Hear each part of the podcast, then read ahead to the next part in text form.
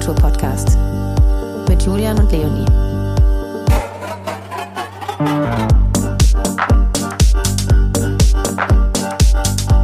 Diese Folge wird unterstützt von Lemonade. Mit Lemonade und Charity feiern wir für den guten Zweck. Dann legen wir mal los, würde ich sagen, oder? Sehr, sehr gern. Von mir aus auch. Hallo, lieber Rü. Ja, schön, dass ihr mich eingeladen habt schön, oder dass, mich willkommen geheißen habt. Ja, schön, dass du heute bei uns zu Gast bist. Hallo, lieber Julian, schön, dass auch du da bist. Hallo, ihr Lieben, hallo. Frisch aus dem Urlaub zurück, ne? Genau. Rü, ich stelle dich an dieser Stelle einmal kurz vor für diejenigen, die dich nicht kennen und das wird wahrscheinlich einige geben, die jetzt erstmal, die nicht so tief in der Szene verankert sind, äh, wissen, mit wem wir heute sprechen und dabei ist es so wichtig, wer du bist und was du Ui. tust. du bist Teil der Initiative Sonar Berlin. Ihr seid eine Kooperation Kooperation von Berliner Präventions- und Suchthilfeprojekten, der Initiative Eclipse und der Clubkommission Berlin. Ihr bietet in der Berliner Partyszene Infostände, Schulungen, Workshops und Beratungen an, unter anderem die Clubkommission Eclipse, die Senatsverwaltung für Gesundheit, Pflege und Gleichstellung, Vista und Fixpunkte und einige mehr. Ich werde wahrscheinlich was vergessen haben, aber das kannst du gleich gerne ergänzen, äh, die eure Arbeit unterstützen ähm, und euch fördern. Ähm, genau, sag doch selber noch mal ein bisschen was zu dir was macht ihr? Was, was, ist eure, was ist euer Auftrag und eure, eure Mission sozusagen? Die Mission, ja. Also äh, du hast, glaube ich, fast alle KooperationspartnerInnen aufgeführt, ähm, nur den Notdienst Berlin nicht so. Also es sind drei Drogenhilfeträger, die das sozusagen tragen. Der Senat fördert es. Darüber sind wir halt sehr froh, weil wir 20 Jahre lang das erkämpft haben, so ein Stück, oder dafür geworben haben. Ja, und es kann noch nicht sein, dass es nicht so ein Projekt gibt. Ähm, und eben die Clubkommission und der Clip sind so integrale PartnerInnen. Und ja, was machen wir? Also es gab den Wunsch schon ewig lange. Es braucht doch irgendwie so ein Projekt, was in der Szene direkt aktiv ist und was sowas wie Safer Use, Materialien, Gespräche, ähm, auch ja, Infos und sowas in die Szene trägt und Austauschformate ähm, und Workshops und Schulungen äh, initiiert und bereitstellt, weil äh, ist halt ein großes Thema Konsum, aber wir wissen alle, es ist irgendwie so ein bisschen tabuisiert, nach außen irgendwie ist es immer schwierig drüber zu sprechen, der Rahmen ist auch immer nicht einfach und ähm, das ist so ein bisschen unsere Mission, ja, diese Philosophie in die Szene zu bringen und und wir sind, also alle, die mitarbeiten, ähm, verstehen sich natürlich auch als ClubgängerInnen, FestivalgängerInnen. Also wir sind alle äh, natürlich auch begeistert vom Clubleben und ähm, sind selber irgendwie auf der Mission, das auch ein Stück durch unsere Arbeit mitzuerhalten und zu befördern. Also ihr sprecht auch so ein bisschen aus eigener Erfahrung ja. und äh, beziehungsweise ähm, mit und äh, über Freunde dann vielleicht auch. Und es ist ja, man muss ja auch ganz ehrlich sein, wer in Berlin ausgeht, der weiß, dass ein gewisser Exzess und ein Konsum in Berlin in der Partyszene dazugehört oder einfach Teil dessen ist. Ähm, das mögen manche nicht wahrhaben wollen, aber es ist tatsächlich der Fall. Und ihr wollt ja damit quasi so ein bisschen aufräumen und auch das, was du gerade eben gesagt hast, also diese Tabuisierung auch so ein bisschen aufheben, weil es eben wichtig ist, dass darüber gesprochen wird, um einfach auch, und das ist ja eure Mission, ein sichereres äh, Feiern auch zu ermöglichen. Also Safer Nightlife habt ihr euch äh, auf die Fahne geschrieben. Ähm, was ihr jetzt sicherlich dringend braucht, äh, beziehungsweise vor allem jetzt während der Pandemie, hat sich ja da nochmal was verändert. Also da ist ja gerade so dieser ganze Raum, der Partyraum, der dann auch so ein bisschen vielleicht geschützter ist, weil Leute von außen auch mit aufpassen können, Freunde vielleicht auch mit aufpassen können oder eben auch Leute, die dann irgendwie im Club ähm, selber dafür verantwortlich sind, dass sie eben ähm, ja gerade auf diese Menschen aufpassen. Ähm, das hat jetzt nicht stattgefunden. Wie habt ihr da, was habt ihr für Erfahrungen gemacht? Wie hat sich das entwickelt eurer eurer Meinung nach? Ja, große Frage natürlich. Berlin ist groß. Ähm, es gibt ganz unterschiedliche Bewegungen und Entwicklungen. Ich will noch einmal ganz kurz reagieren auf, du hast jetzt auch gesagt, saferer oder nee, sicherer äh, gestalten. Also tatsächlich, das ist für uns ganz essentiell wichtig. Also wir verleugnen natürlich nicht, dass es irgendwie Risiken gibt beim Konsum, sondern es geht so ein Stück dabei, dabei die Risiken irgendwie zu minimieren oder weniger zu machen. Ja, und tatsächlich, ähm, ja, irgendwie auch wenn ich entschlossen bin zum Konsum, ähm, den den so weit ein Stückchen safer zu gestalten, ja, dass ich da irgendwie gut mit umgehen kann. Oder, auch aufgeklärter sozusagen. Ja, genau, bewusster natürlich auch. Wir wünschen uns auch sehr viel weniger Konsum an bestimmten Stellen, weil äh, es wird natürlich viel, ja, Konsumismus ist irgendwie so eine Lebensform, ja, irgendwie auch, der sich natürlich auch, die sich natürlich auch im Nachtleben spiegelt. Das ist nicht bei allen so und ist bestimmt auch bei vielen nur phasenweise so. Ja, aber viele Leute sind natürlich irgendwie auch sehr risikovoll dabei und ähm, wir wollen so ein bisschen die Handlungsoptionen erweitern und wollen anstupsen, ne, irgendwie ähm, Impulse setzen, darüber nachzudenken und so weiter, aber natürlich auch äh, irgendwie kein Bevormunden. Ja, jeder äh, und jede muss selber entscheiden, was er sie konsumiert. So, das ist so ein bisschen unsere Grundphilosophie. Ja, und ähm, also dieser Lockdown, könnt ihr euch vorstellen, war natürlich für uns auch genauso wie für die Clubs. Also ja klar, ist nochmal, wenn so ein Lebensprojekt ist wie ein Club betreiben oder so, ist es nochmal vielleicht was ganz anderes. Ähm, aber wir waren natürlich auch mit betroffen äh, von diesem Lockdown, Shutdown. Äh, Gab es natürlich auch sofort die Anrufe dann vom Senator, naja, ich brauche ja das Projekt dann nicht mehr, oder? Clubs sind dazu. Drogen gibt's jetzt ja nicht mehr. Ja, genau. genau. Ja, das ist äh, sehr guter Hinweis, ähm, weil dafür haben wir natürlich dann eben stark geworben. Also überall werden Drogen konsumiert. Ja? Äh, und in unserer Szene ist es halt speziell, ja, weil es irgendwie spezielle Konsummuster gibt, spezielle Risiken und so. Und dadurch, dass die Clubs geschlossen waren, hat sich das natürlich nicht aufgelöst oder so. Ähm, was wir beobachtet haben, und das ist auch ganz gut belegt, ich weiß äh, ja auch, ihr habt irgendwie in einer eurer frühen Folgen habt ihr auch Felix ja zu Gast gehabt, mhm. äh, mit Felix, dem wir auch sehr Dr. gerne, Betzler, genau. genau. mit dem wir auch sehr gerne und sehr gut ähm, kooperieren. Und der hat damals ja auch ähm, ein bisschen darauf verwiesen, was man so damals wusste. Und das hat sich eigentlich auch im Wesentlichen bestätigt. Also in der frühen Phase, in dem ersten Lockdown, da ist schon so, sind Stimulantien auch klar zurückgegangen die Leute dachten ja auch, also mich inklusive, wir dachten ja irgendwie alle, naja, okay, jetzt mal zwei, drei Monate, krass, so zwei, drei Monate sind dann irgendwie die Clubs so ist ja kaum vorstellbar und oh Gott, äh, am Ende klauen sie uns noch unsere Festivalsaison. Dass das jetzt so eine lange Dauer war, das konnte ja niemand oder hat kaum, glaube ich, jemand ähm, wirklich hervorgesehen. Und was aber wir auch beobachtet haben, also zuerst mal war tatsächlich so, die Bedingungen waren da, aber auch die Bereitschaft bei vielen, irgendwie erstmal so Stimulanz in Konsum so ein bisschen einzudämmen. Und was dann aber in der frühen Phase schon klar war, diese Downer-Substanzen, das, ähm, ja, das nimmt deutlich zu. Das ist sowieso so ein längerfristiger Trend schon. Ist die letzten Jahre schon deutlich größeres Thema geworden. So auch Downer-Substanzen? Ja, mhm. genau. Also was gehört was, dazu? Genau, sag mal. Ja, also der größte oder beliebteste und äh, am meisten negative Auswirkungen als Downer auf die ganze Gesellschaft hat auf jeden Fall Alkohol. Das kann man so sagen. Ist halt eine stark betäubende Substanz. Die ja, legale Droge? Die Volksdroge, was ja manchmal auch gesagt, ne, schlimmes Wort. Ähm, ja, also das hat, wir sprechen jetzt hier nicht über das Sektchen äh, irgendwie, um sich kurz in Stimmung zu bringen oder ein bisschen vorglühen, ja, und so, sondern ähm, wir wissen halt, dass die Leute, die ganz regelmäßig Alkohol trinken, ne, in größeren Mengen und so weiter, die betäuben sich natürlich auch deutlich dadurch, so, mit allen negativen Begleiterfolgen. Äh, und es gibt eine ganze Menge Medikamente, die eben starke Beruhigungsmittel sind, zum Teil auch als Schlafmittel genutzt werden. Ne? Die sogenannten Benzodiazepine sind die, die meist verbreitet sind. Benzos. Benzos, genau, ja. Diazepam. Das bekannteste vielleicht ist Xanax, was ja jetzt auch so eine Karriere hingelegt hat, nochmal in den letzten Jahren. Er ist gar nicht unter dem Handelsnamen gar nicht äh, gar nicht verfügbar in Deutschland, aber ist halt unheimlich viel so äh, Pillen, die halt ähm, ja weitergegeben, gehandelt werden und so weiter. Ja und auch dann übers Darknet oder? Genau, oder einfach, man braucht ja heutzutage überhaupt nicht mehr das Darknet. Also so kompliziert muss man es sich gar nicht mhm. machen. Man kann irgendwie per Insta, TikTok oder mhm. äh, ja, irgendwie kann man irgendwie auch alles recherchieren. Einfach im Clearweb gibt es jede Menge Möglichkeiten. Mhm. Apropos ähm, Queer und Gay-Szene ist ja, glaube ich, auch gerade so eine, ähm, ja, eine marginalisierte Gruppierung, wo ganz viel auch natürlich im sehr, sehr engen Raum stattfindet. Wir haben ganz viel darüber gesprochen in den vergangenen anderthalb Jahren und dass ja auch gerade diese Gruppierung dann ähm, ja, schwer getroffen wurde, weil dieser Raum mhm. weggefallen ist, ja. ähm, was ganz tragisch ist, weil da natürlich auch ganz viel stattfindet, also an Austausch und ähm, sich ausdrücken dürfen, ja. Familie finden im Zweifel auch.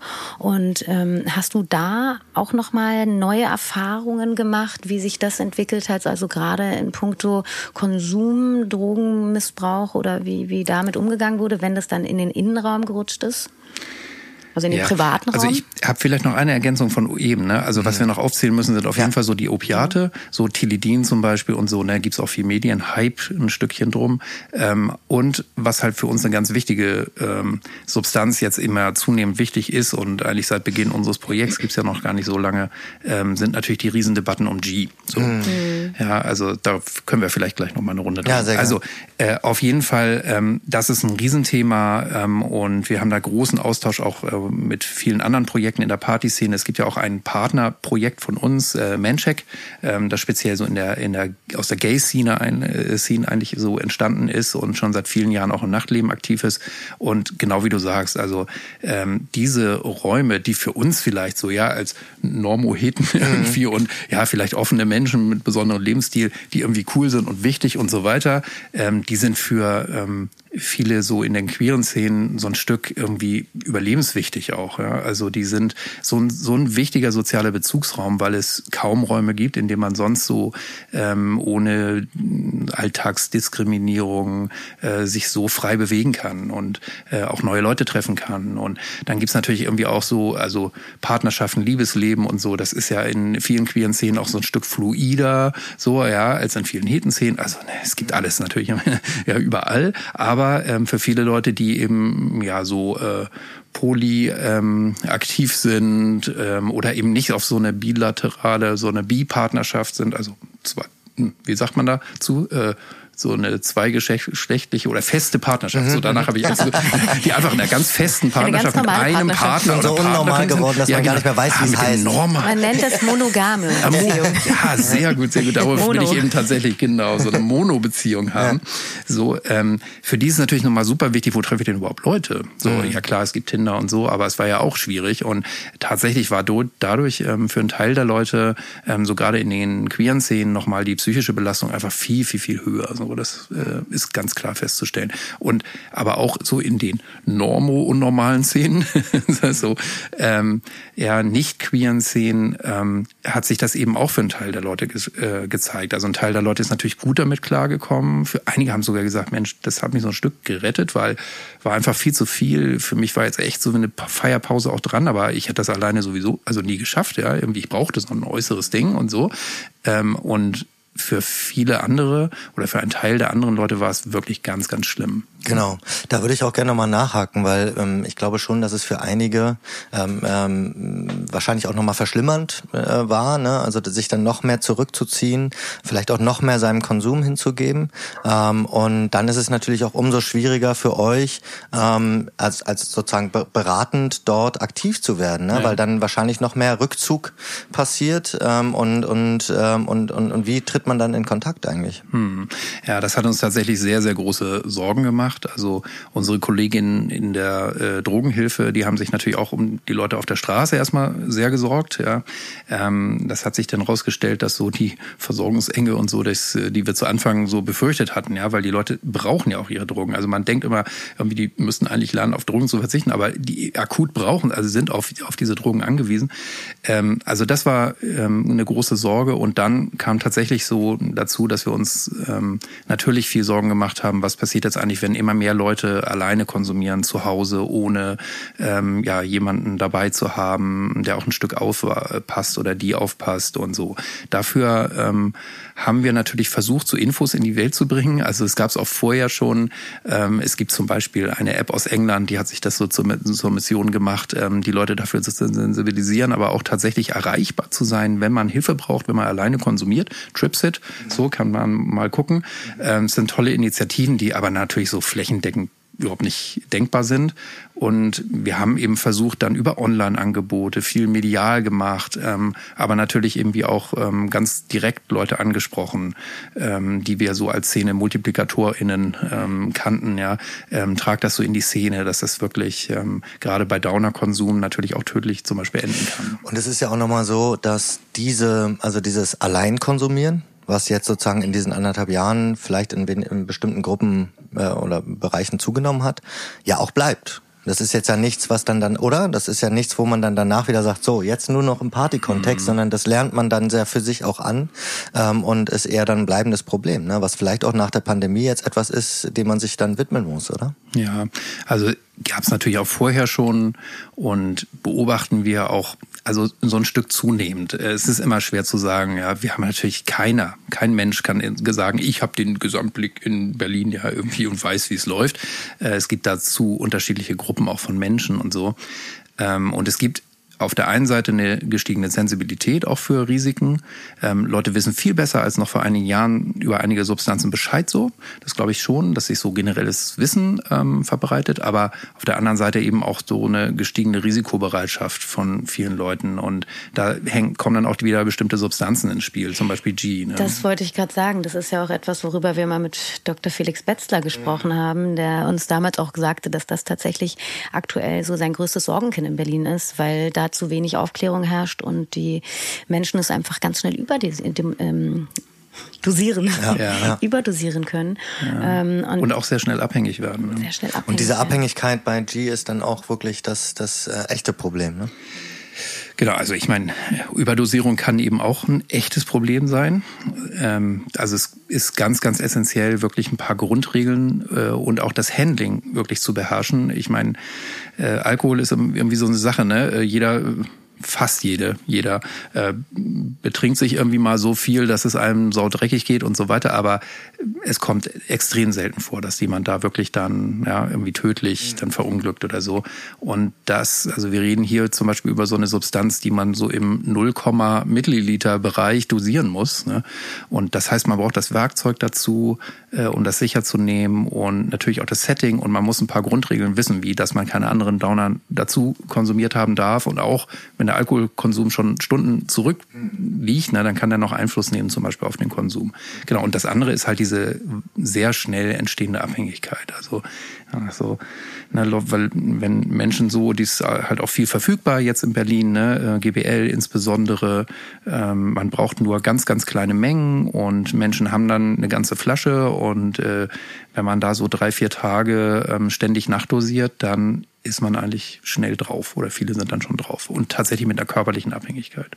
Ist dann eigentlich ähm, Ketamin auch ein Downer, der mehr benutzt wurde oder ist da also wo passt ja, das? Ja, bei ein? Ketamin ist das so ein bisschen, das ist ganz spannend. Ähm, das haben wir natürlich bei fast allen Substanzen. Bei G ist es ja auch so, ne? Die, äh, viele nehmen das eben auch so sehr bewusst, um sich so ein bisschen in so einen euphorischen Rausch, ähm, höhere, höhere Empfindsamkeit für Tastsinn und macht ja auch so horny, ne? Ähm, wie in bestimmten Situationen und ähm, und viele wandern so auf diesem Grad. Das ist ja bei Keta so ein bisschen ähnlich, ja, dass es so euphorisch macht, betäubt auch, aber äh, eben viele Leute schießen sich nicht total ab. So, aber jetzt kommt es auf die Dosis an. Äh, wenn ich dann halt irgendwie über so eine gewisse Schwelle gehe, ähm, dann kippe kipp ich halt bei Keta ja auch um und dann ist für eine Dreiviertelstunde irgendwie Licht aus. So. Ja, genau, also beziehungsweise äh, kommt dann drauf an, ne? K-Hole heißt ja noch, ich habe noch irgendwie eine bewusste Wahrnehmung, bis hin zu, wenn ich total überdosiert bin, dann weiß ich aber gar nichts mehr. Ja, also, dann, ja. Genau, bin ich aber im Koma. Mhm. Ja. Und bei G ja, äh, kommt eben dazu ähm, diese starke Gedächtnisschwund auch. Ne? Man kann sich an nichts mehr erinnern und die Körperkoordination, die ist extrem gestört, auch noch sehr lange, so dass Leute halt ins Krampfen kommen oder halt irgendwie so Zuckungen kriegen ähm, und das kann dann halt auch ja richtig böse sein. Vor allem, wenn man dann eben auch alleine zu Hause ist und genau, eben nicht dann, die Möglichkeit hat, da dann ist halt unterstützt zu werden. Ja. Kacke, genau. Ich weiß noch, also lass uns ruhig doch bei dem Thema noch mal einmal ganz kurz, weil es so äh, spannend ist. Also äh, ich weiß noch, wie das hier losging äh, mit G. Äh, ich glaube, es war Anfang der 2000er also so, ähm, oder Mitte der Mitte der ähm, 20er, äh, sagen wir mal so. Ähm, und da wurde dann, ich glaube, jeden Abend gab es irgendwie ähm, ähm, einen Notfall und es wurde jemand abtransportiert und dann irgendwann ist das immer so mit mit mit neuen Drogen, dass dann irgendwann merkt man es einfach nicht mehr so und das wird dann irgendwann wird es so ein bisschen so ein, äh, ähm, also man kriegt es nicht mehr so mit, aber das heißt dann vielleicht auch nicht unbedingt, dass es weg ist, sondern dass es vielleicht auch eher normaler geworden ist. Oder wie nehmt ihr das wahr? Hm.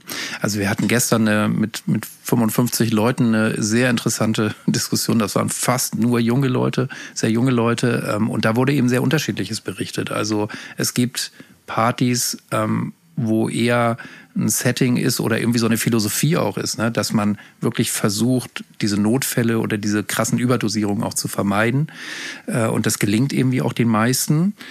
Ähm, und es gibt auch, tatsächlich kenne ich auch solche Berichte, ja, von Partys, die so richtig aus dem Ruder äh, ähm, geraten und wo dann wirklich so fast massenweise irgendwie äh, RTW dann kommen musste, ne, und die Leute ähm, Sanis auch richtig zu tun hatten. Ich glaube, das hat ist so ein Stück so eine Kulturfrage auch. Ne? Also mit was für einem Bewusstsein nehmen Menschen dann diese Substanzen und sind sie darauf vorbereitet und werden die auch so ein Stückchen eingeschworen darauf, ähm, irgendwie, okay, sei besonders vorsichtig mit dieser Substanz und wir wollen hier auch nicht irgendwie, ähm, dass Leute abkacken darauf. Und dann gibt's eben andere Partys, da ist es so fast cool, ja, abzuschmieren und irgendwie so richtig äh, nichts mehr zu erinnern. Da finde ich wirklich, haben einige Läden in Berlin es auch ganz gut gemacht, die halt ihre ähm, anonymen Leute da unterwegs haben, die ja immer schauen, zum Beispiel die Sisyphos, die, da gibt's Leute, die einfach immer danach schauen, ob da jemand gerade irgendwie auf dem absteigenden Ast ist. Ich hatte auch mal so eine ganz eigenartige und wirklich auch bis heute verstörende Situation in einem Club, den ich jetzt auch nicht nennen werde, ähm, mit einem ganz jungen Typen, den haben wir durch Zufall da kennengelernt und der war mit einem Freund da, die waren deutlich jünger als wir und der war alle zehn Minuten ist der nervös geworden und musste wieder ins, ins mhm. Badezimmer und musste mhm. da nachdosieren. Also, also Minuten ist schon extrem. Das war ganz, ne? ganz das ist auch unangenehm. Gefährlich. Vielleicht waren es 15 Minuten, aber es war mhm. wirklich, es waren ganz kurze Abstände und das hat mich so mhm. irritiert und auch ehrlicherweise so traurig gemacht. Ähm, der hätte mein kleiner Bruder sein können. Ja. Und ähm, da hat man gemerkt, okay, da ist auf jeden Fall schon eine extreme Abhängigkeit da. Mhm. Und ähm, Wochen später habe ich gehört, dass er dann ähm, eben im Entzug war. Mhm. Und das ist schon etwas, wo ich mir denke, man, das ist ein 24, 25-jähriger Typ gewesen, der einfach ganz schnell auf einer ja. Droge abgeschmiert ist. Ja, wir haben viele Fälle und ich, also ich bin davon überzeugt, es werden noch viel mehr sein, weil jetzt ähm, viele Leute damit experimentieren oder auch schon drauf sind, aber jetzt natürlich noch nicht bei uns auftauchen. Ähm, aber das ist nochmal ein ganz wichtiger Hinweis. Also es ist ganz, ganz wichtig, qualifiziert nennen wir das zu, äh, zu entziehen. Also nicht einfach alleine absetzen, weil das kann wirklich dann auch zu, ähm, ja, zu nachhaltigen Schäden führen ne? oder auch zu Tod führen. Ist ähnlich wie bei Alkohol, ne? darf man auch nicht, also man sollte immer ärztlich begleitet dabei sein. Äh, ja, und da helfen so unsere hier Notdienst Vista äh, Fixpunkt, ja, also wir vermitteln ähm, und wir machen auch direkte Pläne, ähm, also alles äh, vorurteilsfrei, ja, wir bewerten keinen aufgrund des Konsums und so, ne? Man kann sich und sollte sich dann Hilfe holen, wenn man reduzieren oder abdosieren will. Und Werdet ihr eigentlich hinzugezogen, wenn, wenn so ein Notfall stattfindet oder wie passiert dann der Kontakt? Also wir sind, wir können das nicht leisten. Wir sind ein kleines Projekt, ähm, was eben diese Ziele hat, ja, so ein bisschen Impulse reinzubringen und Informationen zu streuen und so ähm, wir können nicht die Sunnies auf den Partys sein. Wenn wir vor Ort sind, wir machen ja so Infostände meistens dann zu Beginn der Party, so für vier Stunden, Mit verteilen wir eher so, mhm. genau, Infomaterialien sind dafür mal Gespräche, für spezielle Fragen zum Beispiel, können auch nicht alles beantworten, aber ne, die können wir mal so aufnehmen, ins Gespräch kommen. Safe-Use-Materialien, einfach das Wissen so und die Sensibilisierung erhöhen. Und ähm, was wir natürlich nicht leisten können, ist überhaupt die ganze Party da zu sein und auch so Notfälle zu betreuen. Klar, wenn jetzt jemand krampfen würde und so, wir sind alle geschult, ähm, wir haben so eine Basisschulung auch und wir würden dann unterstützen natürlich. Aber ähm, natürlich können wir irgendwie nicht die Sunnies ähm, ersetzen und ähm, natürlich ist es ganz essentiell, also das ist nochmal ein Riesenthema auch, ne? Ähm, viele Leute haben eben Angst, die Tür zum Beispiel zu informieren oder das Personal zu informieren, weil sie natürlich keinen Bock haben, jemanden, dass jemand sanktioniert wird, äh, dass man rausfliegt, dass wieder eine ganze Gruppe rausfliegt und so. Es ist extrem wichtig, das nochmal wirklich klar zu machen. So auch, ähm, wenn es natürlich viele Clubs gibt, in denen, bei denen G nicht geduldet ist, aber ähm, es passiert einfach zu oft, dass es wirklich zu lebensgefährlichen Intoxikationen kommt und ähm, einfach abwarten, bis jemand ausgekrampft ist oder so, ist wirklich, sollte eigentlich ein No-Go sein. Mhm. Was würdest du denn sagen, ähm, du kannst ja vielleicht auch gleich nochmal sagen, seit wann es euch jetzt tatsächlich auch als Initiative hier in Berlin gibt und ähm, was hat sich dadurch oder was hat sich seitdem hier in Berlin verändert? Wie ist da das Feedback von den Clubs? Wie ist das mhm. Feedback auch von anderen Initiativen? Auch mit Eclipse beispielsweise arbeitet zusammen. Eclipse ist ein Verein, die sich auch ganz äh, besonders auf Festivals dafür einsetzen, dass die mhm. Leute halt einen sicheren Zufluchtsort haben, was wie ich finde auch in, in den Clubs hier total fehlt. Ich finde, sowas sollte es eigentlich auch in den Clubs geben haben, also ein Eclipse-Zelt im Club quasi. ähm, aber was hat sich seitdem in Berlin verändert? Wie ist euer Feedback? Ja, also äh, Geschichte, da könnten wir noch mal einen, einen ganzen Tag so ein Special zu machen. ähm, also ist natürlich irgendwie meine eigene Geschichte auch ein bisschen. Äh, so Mitte der 90er sind in Europa und in den Staaten, so in Nordamerika, so viel verschiedene ähm, äh, Projekte, die alle so ein bisschen die gleiche Grundphilosophie hatten, ne? die gleiche Idee hatten, ja, okay, in dieser äh, immer größer werdenden Festivalszene, Clubszene und so, da auch reinzugehen und da eben diese Arbeit zu machen. Und ähm, Eclipse ist vor Dingen bekannt für die äh, Psyche-Arbeit oder auch die psychedelische Ambulanz, wie wir es nennen. Ja, also tatsächlich auch die Grundidee war so, ähm, Leute, die zum Beispiel Psychedelika nehmen oder denen es einfach akut schlecht geht, dass nicht die einzige Option sein kann, die ins Krankenhaus zu fahren und dann ja wachen die da auf irgendwie äh, am besten noch fixiert irgendwie im Bett mit einem Katheter und du weißt überhaupt nicht was los ist und das ist ja Trauma schlechthin ja. Also du kommst vom Festival und findest dich im Krankenhaus wieder obwohl du eigentlich jetzt nicht ähm, ärztliche Betreuung brauchtest. Das war so ein bisschen der Grundimpuls und Eclipse hat ähm, auch immer Infostände gemacht, ähm, macht auch bis heute Infostände viel äh, in Clubs, aber eben rein Volunteer Work. Ja? Also hat nie staatliche Zuwendungen gekriegt. Es gibt ähm, ähm, honorige äh, VeranstalterInnen und Clubbesitzerinnen, die den Verein irgendwie so tragen durch kleine Sachkostenzuschüsse, aber äh, es hat bis heute nie jemand Geld verdient mit diesem Verein. Und da kommt man natürlich dann auch schnell an die Grenzen. Und deshalb haben wir eigentlich immer, also viele Leute, die auch bei Eclipse aktiv sind, sind auch so in der Drogenhilfe aktiv und in anderen Institutionen. Und es gab dann seit 20 Jahren eigentlich so immer wieder die Forderung an die Sender, ey, ihr müsst auch irgendwie so ein richtiges Projekt fördern, was auch Mittel zur Verfügung hat, um nochmal anders aktiv zu sein. Ne? Zum Beispiel auch so Infomaterialien wirklich kostenlos verteilen zu können und so. Ja, und dann ist letztendlich daraus dann äh, Sonar entstanden, 2018. Seitdem sind wir gefördert. So 2019 haben wir eigentlich richtig losgelegt, hatten auch wirklich wahnsinnig viele, ich glaube, wir haben fast 200 äh, Partys begleitet, äh, 2019, viel mehr als wir eigentlich konnten, so, aber auch durch sehr viele also engagierte Leute, die ja so freiwillig auch mit ähm, gearbeitet haben, so auf ehrenamtlicher Basis. Ja, und dann wisst ihr ja, was passiert ist Anfang 2020. Und dann war natürlich für uns auch erstmal ein Loch. Und äh, wir haben ja viel medial gemacht, machen auch viel Online-Schulungen und so, aber sind natürlich trotzdem sehr froh, dass wir jetzt wieder Menschen treffen dürfen und, und wirklich, das ist eine ganz andere Intensität des Austauschs natürlich. Eine, eine Frage habe ich dazu noch ganz kurz äh, zu den, ähm, äh, weil ihr sozusagen aus dem Psycare, sage ich mal, äh, kommt. Äh, es gibt jetzt ja ganz viele neue Drogen, die sozusagen, also auch, ich sage jetzt mal, also es gibt das Darknet, es gibt natürlich viele Labore da draußen, draußen, die die ganze Zeit äh, versuchen, was Neues äh, zu entwickeln. Und äh, man kriegt es ja schon mit, dass irgendwie neue, viele neue Namen auf der Straße sind. Ähm, wie bleibt ihr da dran? Wie, wie informiert ihr euch? Wie, ähm, also muss dann mhm. sowas ausprobiert werden oder wie, wie, also wie kann man da gut beraten? Naja. wir testen natürlich alle Drogen selber. Nee, ähm, also wir haben auch einen Baustein so jetzt seit, seit dem Corona-Lockdown, ähm, so Monitoring nennen wir das, ja. Also wir befragen Menschen in der Szene, versuchen das so systematisch zu machen. Was gibt es eigentlich für neue Trends? Natürlich gibt es, also es gibt diese sogenannten neopsychoaktiven Substanzen oder NPS, ne, da gibt es eine ganze Menge. Es gibt so riesen Stoffgruppen, Katinone zum Beispiel, wo es echt hunderte Substanzen gibt, ähm, die alle äh, irgendwie mehr oder weniger problematisch sind und die irgendwie so rumschwirren. Aber man muss auch sagen, und genau, eine anderes große oder die andere große Gruppe, ähm, gibt noch ein paar mehr, aber äh, sind so die synthetischen Cannabinoide. Also gibt halt unheimlich viel, was so jetzt auch in Pulverform äh, gehandelt wird, aber viel wird es auch aufgetragen, so auf Gras und man denkt, man hat so Bio Gras, aber eigentlich äh, ist das, was psychoaktiv wirkt, dann so eine aufgetragene ja, so ein Billigpulver, so ein Instant-Zeugs. Äh, das ist ein Riesenproblem. Also das ist tatsächlich auch so, dass es in Berlin auch zunimmt. Ich würde mal sagen, nicht speziell in der Partyszene. Es sind auch viele junge Leute, auch ganz andere Szenen und so. Ähm, aber darüber versuchen wir sehr, also immer wieder zu informieren und zu sensibilisieren. Und was man sagen muss, also in all den Jahren jetzt, wir sind ja auch schon, also die Hauptbeteiligten in dem Projekt sind auch viele Jahre vorher so aktiv gewesen, auch in Berlin und so. In Berlin ist die Versorgung mit Drogen besonders gut. Das muss man wirklich sagen, so im auch innereuropäischen Vergleich. Da gibt's wenige Städte, die so, wo man so günstig, so vielfältiges Drogenangebot hat. Und das führt auch, so ist unsere These dazu, dass dieser Bedarf nach diesen besonderen Stoffen da, die schwappen dann gar nicht so besonders rein. Also so G ist jetzt schon mega Trend, Klar, das Koks wird immer billiger, das MDMA wird immer billiger und immer besser, auch eine mhm. Qualität. Deshalb gibt es immer mehr Hochkonsum. So, das heißt sind besser auch immer gleich gefährlicher bei sowas?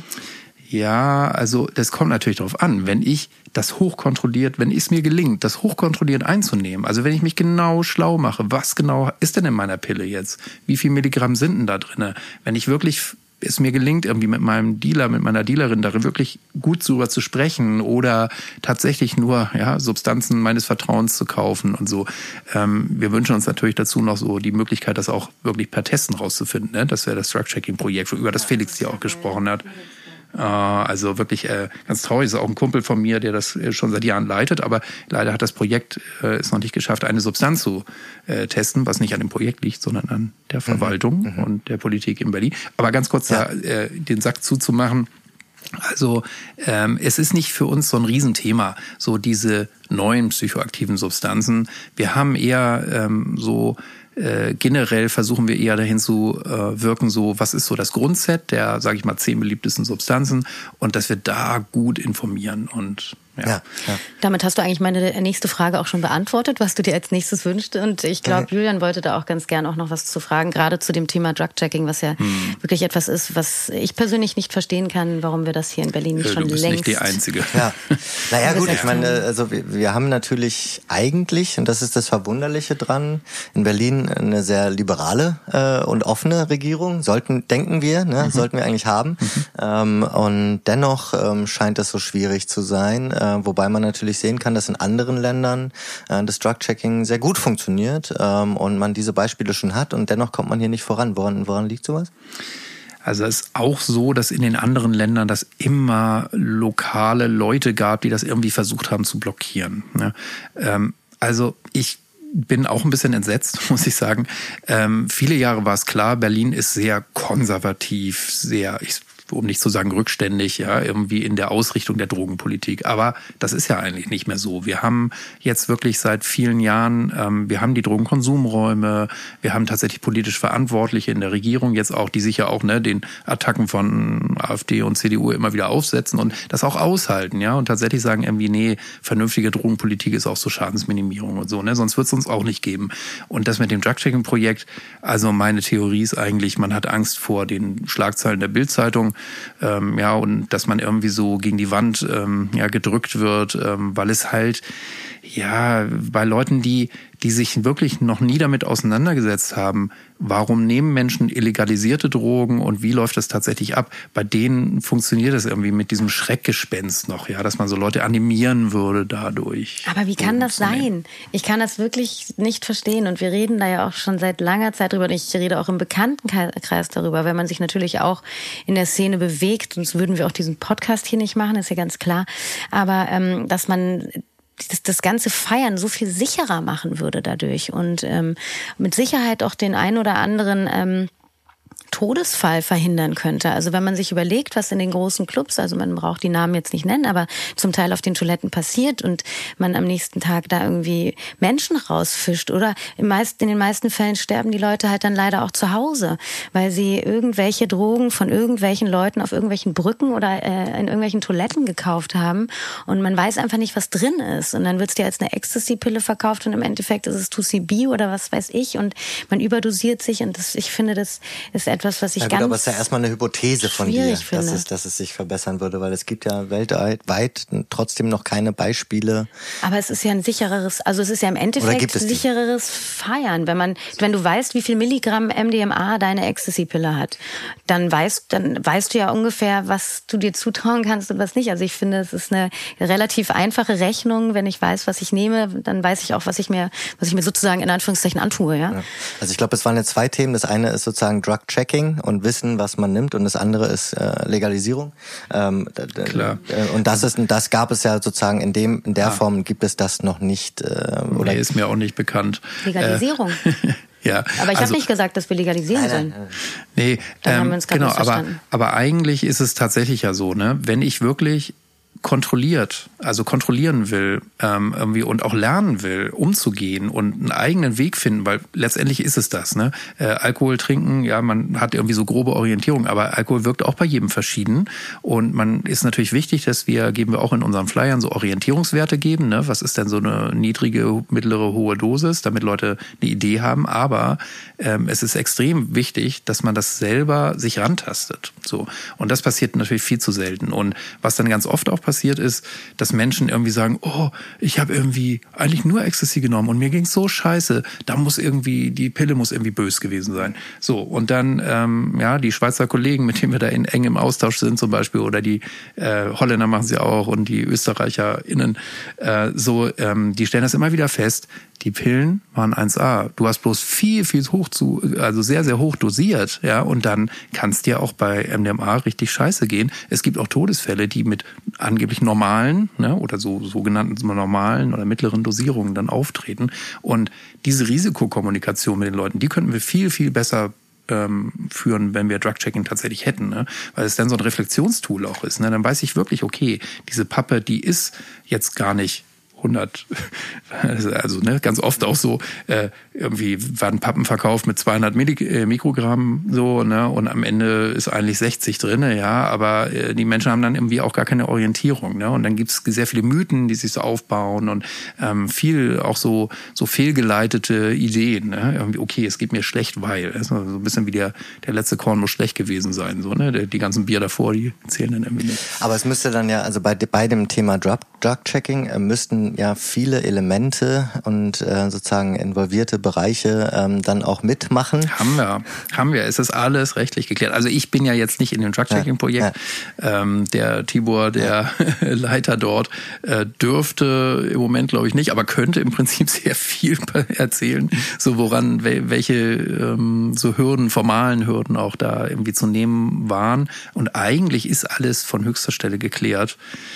Es gibt aber also Umsetzungsprobleme, sage ich mal. Und es sind natürlich auch viele Beteiligte und dann sind es illegalisierte Substanzen und da hat man natürlich Angst, dass das dann irgendwie so äh, vielleicht doch irgendwann mal ähm, ja nicht nicht sauber gehandelt wird und man nicht genau nachweisen kann, wo ist denn die Substanz gelandet. Also es ist äh, ja wird äh, sehr hohe mit hohen Hürden irgendwie belegt. Seid ihr da auch im Austausch mit den Clubs? Ist da auch eine Angst da? Quasi so begeben wir uns dann zu sehr aufs Glatteis insofern, dass wir das quasi äh, zugeben, dem dass wir ja mit dem Drug-Checking, weil ja. also ähm, das ist eine heiße Geschichte. Äh, das geht natürlich nur, aber das Projekt ist ja eigentlich so aufgebaut. Da ist ja die Polizei mit im Boot. Und ähm, natürlich ginge das nur, wenn die Polizei so eine ja, mehr oder weniger Garantie äh, ausstellen würde, dass sie sagt, irgendwie, okay, da wo Drug-Checking läuft, da kontrollieren wir keine Leute jetzt auf Substanzen, weil sonst würde das ja gar nicht funktionieren.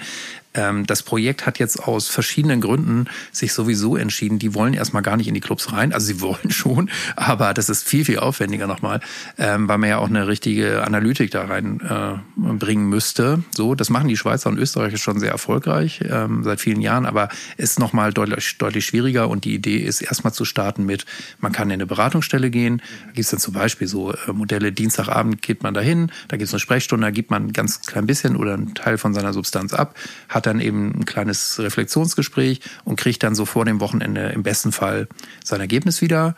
Ja, und dann ne, hat man irgendwie, ähm, ist nicht so schön wie im Club, klar, und wir erreichen auch nicht alle Leute, so die ähm, so in den Club gehen würden, aber das ist erstmal so die, der Start des mhm. Projekts. Mhm. Ja. Jetzt ist genau, aber, und, ja. und, und vielleicht noch mal so mit den Clubs. Also äh, das finde ich, also das ist im Moment so unser Hauptfeld, sag ich mal.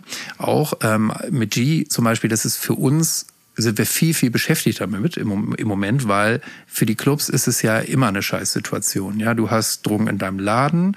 Ähm, das geht ja nicht nur Techno-Clubs so. Das ist ja, ja irgendwie in der, sag ich mal, alle da, überall da, wo jüngere Menschen rumspringen, da ist das ja generell so. Aber die sind natürlich aufgrund der Geschichte äh, immer besonders im Fokus.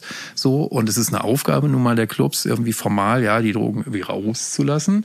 Aber faktisch geht das gar nicht. Und dann kommen eben solche ähm, Trends jetzt auf wie G. Und das macht natürlich, also berechtigterweise, ganz vielen ClubbetreiberInnen totale Sorgen. Das sprengt auch viele Teams so in der Haltung, weil einerseits, klar, ähm, ja, du kannst nicht alles kontrollieren und natürlich so, also ist es gut, wenn äh, die Leute zumindest Bescheid wissen und auch dosieren können. Aber andererseits, ähm, naja, G, ähm, ja, passiert halt auch viel Scheiße mit. Also muss man ja tatsächlich sagen, ja, äh, so als Rape Drug ja auch verschrien und auch wenn es nicht bewusst eingesetzt wird, oftmals wird so sensueller, äh, sexueller Konsens dann auch nicht geachtet unter G oder ist nicht mehr nachvollziehbar und das schafft natürlich Riesenprobleme und da sind wir sehr, sehr stark im Austausch so und versuchen auch so rauszukitzeln, okay, was wünscht ihr euch denn so? Ähm, und wie kann man vielleicht besser mit den Gästen kommunizieren? Ja, weil einfach nur dran zu schreiben, äh, No G und alle fliegen raus und kriegen Hausverbot, mhm. ähm, die dabei erwischt werden, das ist Drängt das noch mehr Lösung. in den Underground dann eigentlich. Genau, das tabuisiert das natürlich. Dann gibt's gar keine Kommunikation mehr und ja, schafft am Ende mehr Probleme. Sag mal, in diesem Kontext noch, weil du es auch gerade gesagt hast, ähm, Safer Nightlife, äh, zum Nightlife gehört ja sozusagen der Gast aber auch ähm, ja das Backstage und ähm, alle, die dazu gehören, die arbeiten in diesem Kontext. Also die Clubs natürlich auch die Mitarbeiter, die ja auch vielleicht eine eigene Schulung benötigen würden bestenfalls, aber vielleicht auch die ganzen anderen Elemente wie äh, DJs etc., die ja auch in diesem Bereich gefährdet sind. Ähm, wie, wie nehmt ihr das so wahr? Geht man auf die auch nochmal einzeln zu? Ähm, ähm, spürt man da eine große Offenheit oder ist es eher äh, schwieriger? Hm. Also wir richten uns tatsächlich an Crews. Ähm, die haben natürlich meistens erstmal ihre Gäste, ja, und das sozusagen das Management, ja, von so einem Abend und den Partys und so im Blick. Aber tatsächlich haben wir auch Angebote darüber, ähm, innerhalb innerhalb der Crew mal zu reflektieren, äh, wie sieht es mit unserem Konsum aus? Der ist natürlich auch ja, bei Alkohol angefangen, ähm, aber auch mit anderen Substanzen oftmals nicht klein. Ähm, aber auch die, der Stress ist natürlich extrem groß und Nachtarbeit ja, ähm, auf Dauer ist immer sehr stressig, eine große Belastung. Es ist laut, es ist immer actionreich und so weiter. Das heißt, wir ähm, basteln auch äh, immer mehr so Angebote, die so um Mental Health, psychisches Wohlbefinden, na, wie können wir innerhalb des Teams besser kommunizieren, uns austauschen, uns unterstützen und so. Genau. Und Jetzt habe ich den zweiten Teil deiner Frage da vergessen. Na, das eine ist ja sozusagen dann die, die also die Schulung also die auch der Mitarbeiter und die, ja, die Offenheit auch. Ja. ja, genau. Also ist natürlich ganz schwierig auch über Konsum zum Beispiel zu sprechen, weil ja ähnlich äh, wie mit den Gästen auch, ähm, ja alle wissen, dass es irgendwie auch stattfindet.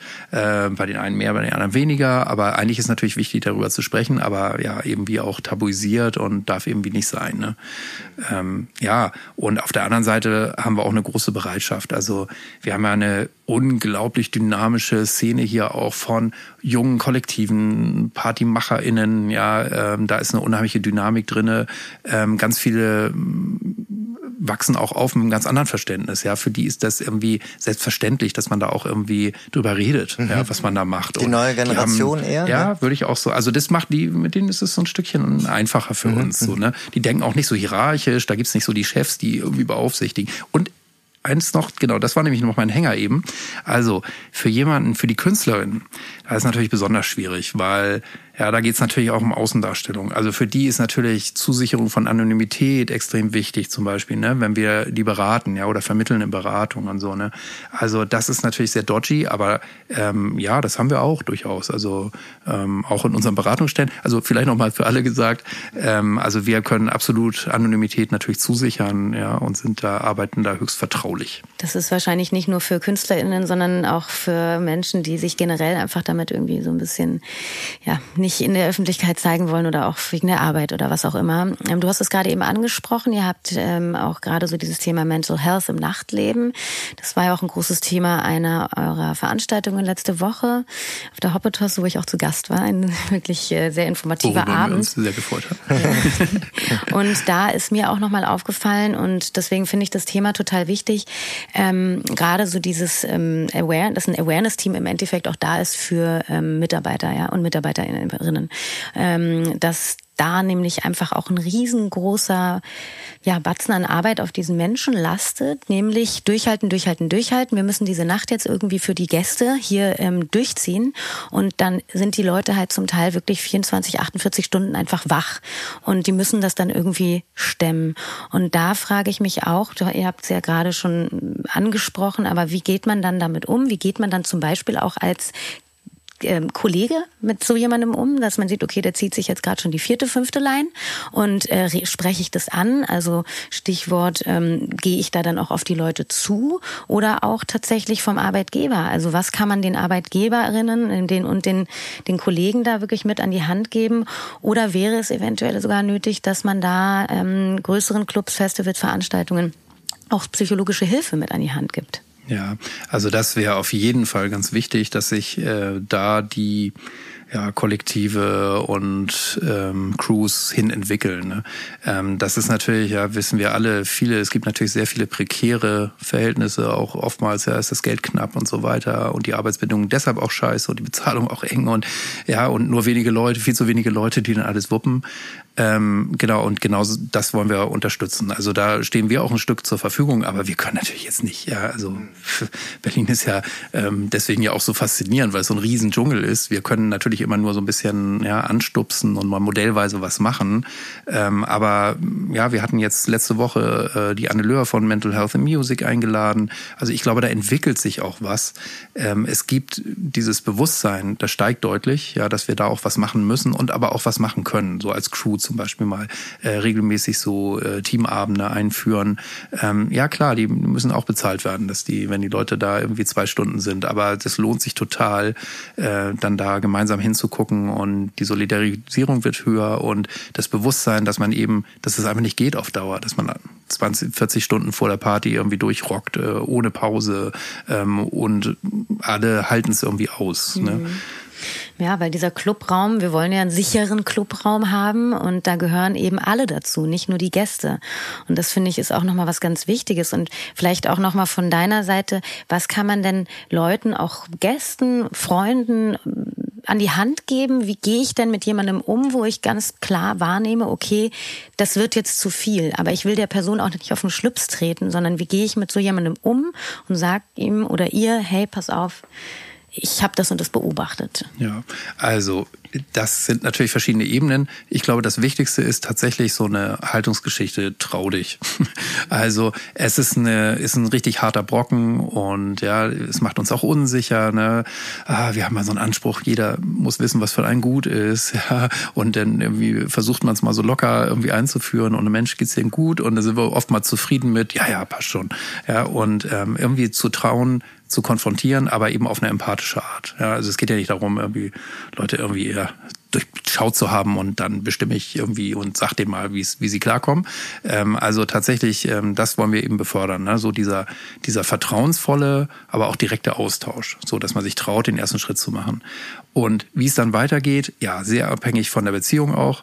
Ja, deinem besten Kumpel kannst du auch mal richtig, ja, die Leviten blasen, sag ich jetzt mal. Ja, da kannst du auch mal irgendwie Ansagen machen und kannst mal sagen, ey, wie fürchterlich du gerade ne, wirkst auf mich oder so, ja, oder ähm, wie dringend ich das finde, ja, dass sich was verändern muss. Aber das kannst du eben nicht machen, wenn du jemanden nur flüchtig kennst. Und ähm, das ist so eine, also das ähm, ist natürlich eine gewisse Kunst. Aber äh, vielleicht noch als letztes, also wir beraten zum Beispiel auch gerne ähm, darüber. Also ähm, viele Leute denken immer so, ah, Drogenberatung Beratungsstelle, ja, oder hier Beratungsstelle, da musst du so richtig unten sein, da musst du schon irgendwie alles, ja, irgendwie den Bach runtergegangen sind, sein. Dahinter gibt's ja eigentlich nur noch so die Psyche, ja, die äh, psychische Anstalt. Mhm. Äh, und da wollen wir eben das Bewusstsein stärken, das ist schon längst nicht mehr so, zumindest bei unseren PartnerInnen nicht. Ne? Also man kann sich zum Beispiel auch als Angehöriger, als Freund, als Freundin, kann man sich super beraten lassen. Man, man kriegt mal so ein bisschen Feedback, wie ist die Situation und dann kann man individuell gucken, nämlich, okay, was wäre denn so ein geeigneter erster Schritt? Mhm. Also das wünschen wir uns total. Ja, ich habe halt gleichzeitig manchmal so ein bisschen das Gefühl, wenn man, ich gehe noch mal ganz kurz einen Schritt zurück, dieses, wenn ich als Freund oder als Freundin jemandem etwas sagen will, bei vielen ist es ja dann, glaube ich, auch so, gerade so in diesem Party-Freundschaftskontext, da muss ich ja auch meinem eigenen Konsum plötzlich irgendwie ins Auge gucken. Und will ich das? Und das ist, finde ich, auch manchmal so ein bisschen die Gefahr in diesen reinen Partybekanntschaften. Also wenn man so eine Clique hat, jeder kennt das, man hat eine Clique, mit denen man nur feiert. Und ich habe das selber auch beobachtet, dass da eigentlich nicht auf irgendetwas hingewiesen wird. Und ähm, ja, ich könnte mir vorstellen, dass es auch zum Teil daran liegt, dass man sich selber seiner eigenen Situation vielleicht dann dadurch auch noch mehr bewusster werden muss. Ja, auf jeden Fall. Also und das ist ja auch ein bisschen Mission von uns, ne? dass wir versuchen so, ähm, wir haben so ein Austauschformat für Gäste äh, im, im Clubleben. Ähm, das machen wir auch immer im Club, aber wir versuchen da eben so eine Atmo herzustellen, die man eben in so einem Freundes Kreistreffen eigentlich nicht hat, ne? weil ja, da erzählt man sich auch Geschichten und krass und so weiter, aber ähm, tatsächlich das nochmal auf einer anderen Ebene, so reflektierter, sage ich jetzt mal, und auch im Austausch mal mit Leuten, ähm, denen es um das Thema geht und nicht, ja, wo man sich so in diesen ganzen Beziehungsverstrickungen ist, so ähm, ja herzustellen, so und ähm, ich glaube auch da gibt es eine große Bereitschaft, aber es fehlen uns im, im Moment eigentlich noch so ein bisschen die Räume dafür, ne? Aber versuchen wir halt auch so ein bisschen kulturell reinzubringen. Also es wäre toll, wenn sich Clubs auch dafür öffnen und das zum Beispiel für ihre äh, für ihre äh, Crowd so ihre Fans ihre ähm, Partygäste ähm, selber initiieren ja. Also auch mal abseits der Party so. Das gibt's ja auch schon ein bisschen so äh, kleine äh, Initiativen aber ähm, ja aber es äh, wäre Aufklärungsarbeit eigentlich, cool. eigentlich ja oder überhaupt so äh, ich sag mal äh, offene Abende für Gäste mal herstellen ähm, wo eben keine Mucke irgendwie ewig und wo es nicht nur ums wo es nicht ums Feiern geht sondern wo es so um Austausch geht äh, mal wie geht's euch eigentlich ja. was habt ihr erlebt so ne? Ähm, wie nehmt ihr uns wahr? Auch ein Reflexionstool ist natürlich im Tagesbusiness ganz schwierig ja. und ja, ja, das ist eben diese prekäre Lage und ähm, ja, diese unglaubliche Overdrive, in dem wir so sind, ne? immer an Zahn zu viel eigentlich unterwegs, um die nächste Veranstaltung zu wuppen, ist das schwierig, aber ich glaube, da ist eine ganz, ganz große Chance.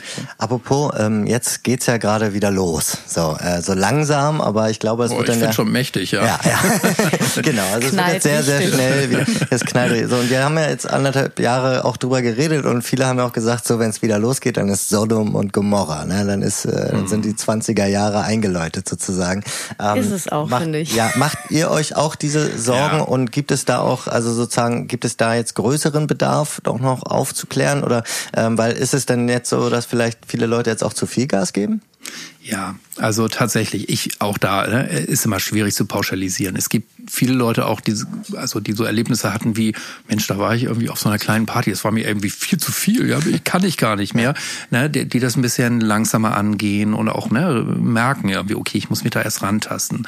Und gleichzeitig haben wir auch jetzt, ähm, je größer die Party, also wir haben so Anfragen gehabt auch von PartymacherInnen, die gesagt haben, Mensch, normalerweise habe ich unsere Leute immer als ne, irgendwie eher soft und so, ja, wahrgenommen und jetzt höre ich so im Vorfeld Sprüche, Sprüche wie, ey, da werde ich mir so richtig gehen, ich werde so richtig abschmieren. Ähm, wir haben auch Aussagen von VeranstalterInnen, die gesagt haben, so viel Alkohol habe ich noch nie verkauft, irgendwie auf einer Party, ja, weil die Leute sind einfach ausgehungert, ja, und wollen so richtig auf die Kacke hauen. Und tatsächlich ist es so, ähm, es wurde weniger konsumiert, also insbesondere Stimulantien, ne, so aufputschende Drogen wurden deutlich weniger konsumiert. Das heißt, ähm, das, das Training wird, ist auch nicht da? Genau, so das Training, wir nennen das so die Toleranz. Ja. genau.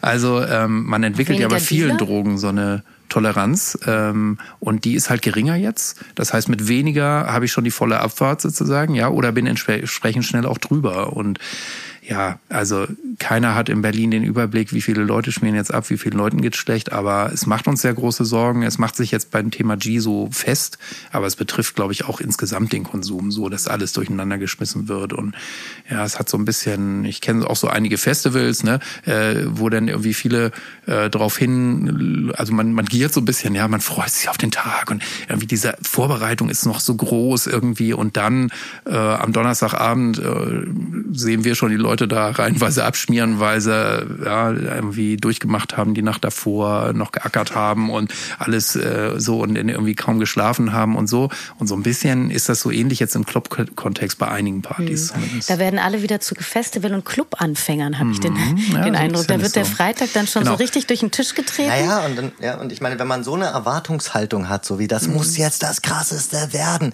ja. das hat dann und dann und man dann den Exzess dadurch nochmal steigert, ne? Und dann immer mehr so noch. Ja, und einfach vielleicht so ein bisschen wie, wie Rü gerade auch sagte, die Toleranz so verloren hat, ne? was ja im Endeffekt auch gut ist, dass die Leute weniger konsumiert haben. Es ist ja wirklich ja. gut, also gerade die Stimulantien, dass das so zurückgegangen ist. Und ähm, trotz alledem äh, überschätzt, überschätzt, man sich dann halt. Einen habe ich noch, also ja. nämlich die jungen Leute, die, äh, weiß ich nicht, Abi gemacht haben, als der Lockdown, Lockdown vor, äh, losging, so, äh, die waren noch nie im Club. Die haben jetzt äh, die wilden Partys und das waren natürlich viel, viel ungeregeltere ähm, Partys, ja, weil auf den ganzen so sogenannten böses Wort Corona-Partys, ja, irgendwo hier im Brandenburger Umla ja, okay. Umland oder so. Ja, da Hasenheise war dann ja noch irgendwie, äh, das war noch klein und fein, glaube ich, dann noch irgendwie im Vergleich zu dem, was so zum Teil auf dem Land abging und so. Äh, und da haben wir halt auch viele Stories, ne, ähm, wie krass da auch konsumiert wurde, weil da gab es ja gar nichts, da gab es zum Teil gar keinen Einlass und TürsteherInnen gar nicht und überhaupt keine soziale Kontrolle. Alles wird mitgebracht, ja, auch an Getränken und so. Und Leute sind natürlich entsprechend auch drüber, haben wild konsumiert und viele, also ich will das jetzt auch wieder nicht pauschalisieren, aber viele denken, glaube ich, im Club läuft's genauso, ja, und schießen sich halt auch ähm, extrem ab und sind einfach auch unerfahren so ein Stück. Und im, ja, dann triffst du viele Leute, ähm, jeder hat irgendwie was dabei und dann wird getauscht und dann ist es viel zu viel auf einmal. Dann kommen ja auch nochmal andere Überforderungen dazu, weil letztendlich die Leute natürlich auch überhaupt mit dieser Situation auch noch gar nicht umgehen können. Ne? Das sind irgendwie so Schlaraffenland auf einmal, ja. Ja, genau. ja, also wir hören, es ist auf jeden Fall noch viel zu tun. So. Wir brauchen Eclipse-Zelte und Eclipse-Räume in den Clubs, finde ich. Wir brauchen mhm. Aufklärungsarbeit mehr in den Läden. Genau, und vielleicht nochmal dagegen so. Also äh, also nicht dagegen, mhm. wäre ich natürlich voll dafür, ähm, haben wir kaum gemacht. Also es gibt es auf den, zum Beispiel jetzt hier äh, auf den Brachen, hätte ich fast gesagt, auf den Freiflächen, so kann, sagt man glaube ich, ne, ähm, ist Eclipse auch im Einsatz, ähm, ja, wenn es so über ein paar Tage geht, auf jeder Clubnacht oder so, ähm, ja, eigentlich war der Bedarf immer gar nicht so da, sage ich mal, weil auf einer Club, in der Clubnacht, okay, ihr habt jetzt gesagt, hier Sisi, das ist ja kein Club mehr, das ist mhm. ja eine, eine Stadt, so, mhm. da, äh, klar, da gibt's natürlich auch entsprechend äh, ähm, ja, viele Notfälle und so weiter. Es gibt ja auch ein sehr, sehr, sehr professionelles Team, so sehr professionell alles aufgezogen. Ähm, aber in so einem kleinen Club und so ist das natürlich auch schwer leistbar, ja, und vorstellbar. Aber äh, so, was wollte ich denn jetzt sagen eigentlich? Ach so, genau. Es gibt natürlich auch die andere Seite. Also es braucht einfach auch die Verantwortung der Gäste. Ne? Also das geht so ein Stück verloren. Also man äh, muss auf jeden Fall aufpassen oder wir finden, ähm, es hat so diese beiden Seiten. Ne? Also ähm, es gibt auch so ja äh, Leute, die wirklich sagen irgendwie, okay, Club ist halt dazu da, um abzuschmieren und irgendwie sich die Kante zu geben und äh, muss die Seku oder das Awareness-Team klarkommen mit. So, ne? Und das, das ist eigentlich schade, weil eigentlich ja. soll der Club ja viel mehr sein, ähm, nämlich eine Begegnungsstätte, ein kultureller Raum, ja, Raum, genau. wo sich Leute einfach auch austauschen können, ja. gute Musik teilen können sich kennenlernen. Und das ist ja viel mehr, als sich nur einfach ein Wochenende mal, so wie es halt auch ganz viel in diesem ganzen Partytourismus stattfindet, genau. ähm, aus dem Leben zu schießen. Genau, solidarischer Exzess. Solidarischer Exzess und kontrollierter Exzess dann ja, auch. Ne? Das ist ein guter genau, Episodentitel. Genau, mit dem Kontrolle ist das ja auch immer so ein bisschen schwierig. Ne? Man will ja auch Rausch erleben um gehört Exzess ja auch dazu. so, aber ja. Hm. Der Exzess gehört auch dazu, zu Berlin, zu den, ja, zur Party. Aber Verantwortung gehört auch dazu. Aber Verantwortung gehört auch dazu. Rü, ich würde ganz gerne abschließen abschließend dich nochmal fragen, was steht denn jetzt bei euch an? Habt ihr Projekte, über die wir jetzt noch was sagen können? Ähm, Dinge, etwas, was dir mhm. wichtig ist? Ähm Und wie also, tritt man mit euch in Kontakt? Ja, genau. also das ist erstmal einfach zu sagen. Also wir haben natürlich eine Webpräsenz, äh, safer-nightlife.berlin. Da findet man viele Infos, natürlich auch über Substanzen und so, aber auch über unsere Angebote, auch meine Telefonnummer äh, und so weiter. Ähm, ja, man kann uns eine E-Mail schicken und dann checken wir, was möglich ist, um Infostände zu machen und auch für größere Veranstaltungen können wir dann sehen mit Eclipse zum Beispiel, ja, oder ja durch Eclipse zum Beispiel was zu realisieren. Also ähm, wir wir checken alles sozusagen, mhm. ja. Wir, aber unsere Ressourcen sind natürlich. Drugs. Oh ja ja, leider, leider ja, ja, leider ja. Genau, nee, war ein guter Einwurf. Das ist ja wirklich so, das muss man wirklich immer, kann man gar nicht oft betonen, äh, oft genug betonen. So, ähm, unsere Ressourcen sind begrenzt. Ne? Wir kommen jetzt an vielen Wochenenden auch schon an, so, äh, an unsere Grenzen, aber wir versuchen alles möglich zu machen. Ähm, vielleicht nochmal interessant, also klar, wir machen ähm, eben auch Schulungsformate, also wenn man sich als Crew zum Beispiel einfach mal zusammentun will oder als Club, ja sagt irgendwie, ey, ich will über ein Thema, jetzt G natürlich auch ein Renner, aber auch andere Themen, ne? Notfälle, Substanzkunde, ähm, Umgang mit Gästen zum Beispiel. Oder man will einfach mal ein bestimmtes Thema ähm, thematisieren, ähm, aber auch psychische Gesundheit, Konsumreflexion oder so. Also wir haben da so eine breite Palette, sage ich jetzt mal, äh, von dem, wo wir gerne, äh, von Themen, zu denen wir gerne einen Workshop machen. Angebote sind generell bei uns kostenfrei. Mhm. Und ähm, vielleicht kann ich nochmal besonders verweisen, also wir haben äh, übernommen, so adaptiert und ein bisschen weiterentwickelt eine Kampagne von belgischen PartnerInnen, ähm, die heißt Never Waste a Good Party. Äh, und da gibt's so zwölf Postermotive äh, und wir vertreiben die kostenlos gerade. Also findet man auch auf der Webseite, so als Sticker und Poster jetzt heute hier nicht mitgebracht. Ha, können die Zuhörer gerade leider nicht sehen. Ja, Wir verlinken dann drauf. genau, ja, nee, sehr gerne. Genau, also das heißt, ähm, ja, Interessierte äh, richtet sich vor allen Dingen natürlich an BetreiberInnen, aber äh, Interessierte können sich gerne auch ein paar Poster abgreifen und wir werden auch nochmal plakatieren in Berlin. Klingt nach einem guten Motto. Schön. Rü, vielen, vielen Dank für diese wirklich sehr ähm, wichtige und aufklärende Folge, ja. die jetzt äh, sehr viel ja. länger gedauert ja, hat. Als haben ich wir die halbe Stunde auch so, also. Auf jeden Fall. Also da war drin waren auf jeden Fall mindestens noch mal fünf Themen, zu denen wir noch mal eine Einzelfolge machen ja, sollten. Aber das Rü, wir müssen uns noch mal treffen. Sehr Danke gerne. Dir. Ja, vielen, vielen, vielen Dank für die Einladung. Danke dir. Tschüss. Tschüss. Ciao.